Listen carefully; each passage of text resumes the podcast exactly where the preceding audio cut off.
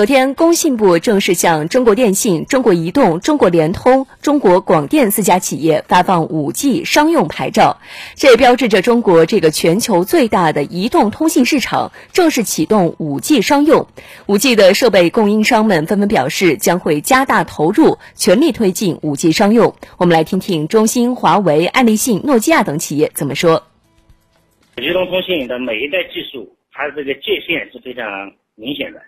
在未来十年，就是五 G 的十年。华为公司会持续加大在五 G 领域的投资。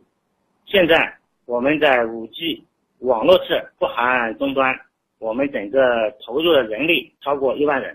预计今年我们在五 G 上的研发投资会超过一百亿人民币。我们已经持续加大在基础的芯片、算法等方面的一个投入。那我们已经掌握了七纳米。包括十纳米的一个芯片的研发工作，我们新的基带芯片就是基于七纳米的工艺来做出来的芯片。华为共向五 G 标准化组织提交一万八千多篇五 G 标准提案，标准提案及通过数居全球首位。其主导的极化码、大规模天线和新型网络架构等关键技术，已成为五 G 国际标准的重要组成部分。中兴通讯已经在中国、美国、加拿大、澳大利亚、西班牙、奥地利、意大利、芬兰等八个国家开展 5G 终端测试，在全球与超过四十家运营商开展了 5G 合作。爱立信、诺基亚等海外通信设备供应商也表示将积极参与中国 5G 商用。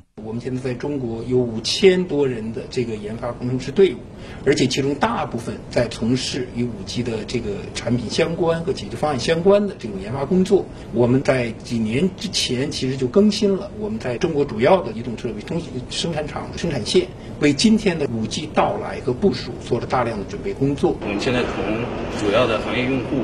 和运营商一起，已经打造了超过四十个的行业应用案例，涵盖了八个主要的行业，包括医疗、车联网、教育、健康等等，全力支持中国运营商的这个部署。